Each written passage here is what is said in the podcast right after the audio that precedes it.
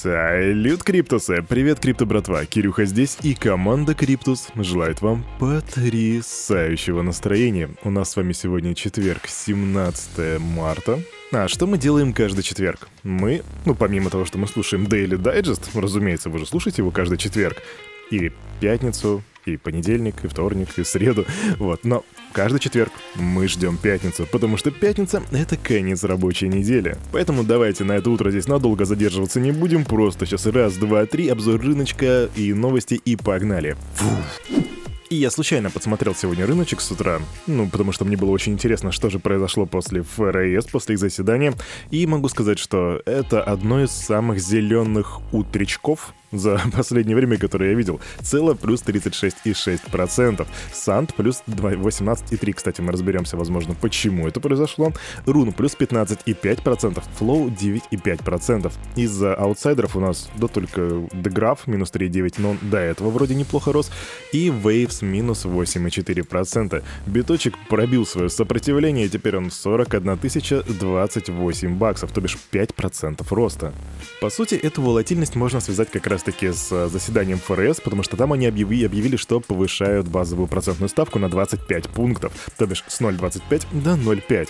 И это стало, кстати, первым повышением ставки с декабря 2018 года. Все эксперты и аналитики ожидали волатильности, и волатильность появилась. Что же у нас по эфириуму?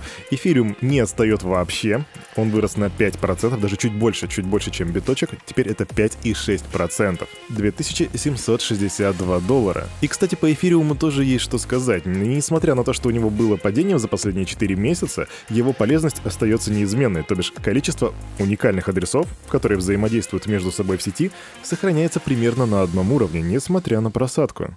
Доминация битка остается на прежнем уровне. Я уже не знаю, когда я последний раз говорил, о, ребят, доминация битка выросла. Я говорю каждое утро одно и то же. Доминация битка примерно на одном и том же уровне. 42,7, вчера она была вроде 42,6, ну, короче, ничего не меняется. Поменялась капа. Она стала побольше, разумеется, и теперь она составляет 1,82 триллиона. Индекс страха и жадности опять же остается примерно на том же уровне, хотя нет, нет, вру, здесь изменения. Теперь это 27 пунктов, а было 22. Экстремальный страх против просто страха, но все еще страшно. А начнем мы с Украины. Там президент Владимир Зеленский подписал закон о виртуальных активах, который был принят Верховной Радой 17 февраля. По новым правилам регулировать рынок криптовалют будет Национальная комиссия по ценным бумагам и фондовому рынку.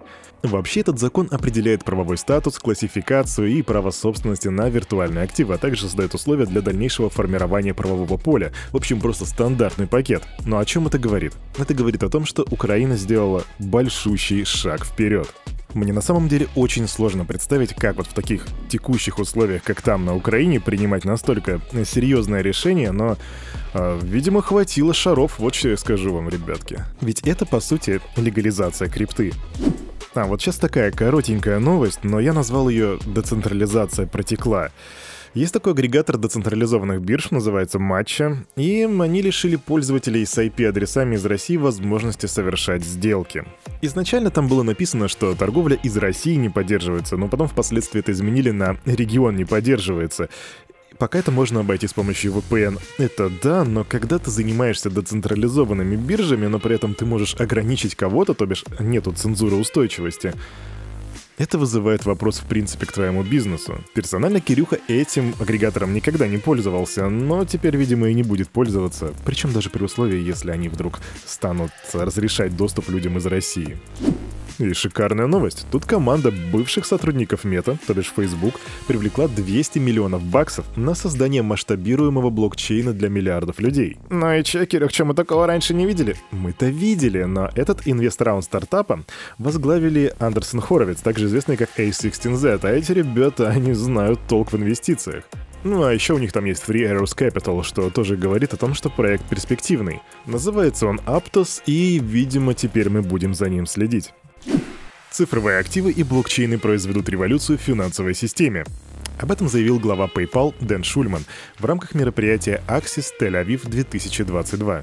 Большинство людей думают о покупке и продаже криптовалюты и о том, какой будет цена биткоина завтра.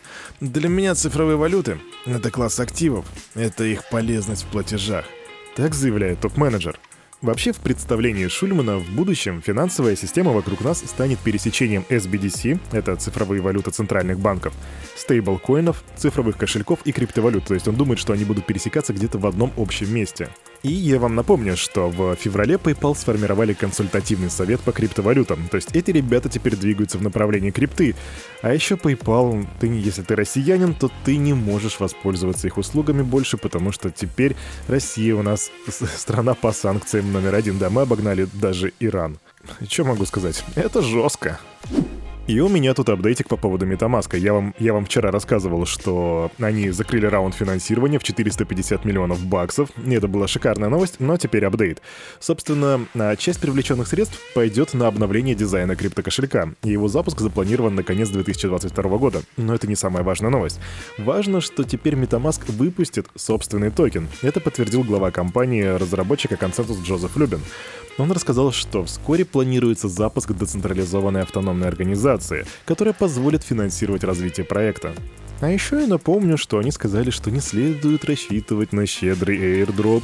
Да, так что если токен будет, то вроде как нас им не особо-то и озолотят. Британская банковская организация HSBC, которая является одной из крупнейших в мире, начнет сотрудничать с компанией Animoca Brands, которая разрабатывает метавселенную The Sandbox. Банк приобретет участок виртуальной недвижимости, которая будет использоваться для взаимодействия с любителями спорта, киберспорта и компьютерных игр. Пока что информации об этой сделке ее нету, но в компании пообещали публиковать подробности сотрудничества с HSBC в ближайшее время. Так что будет апдейт, будет и новость, ребятки. Держите руку на пульсе, stay tuned.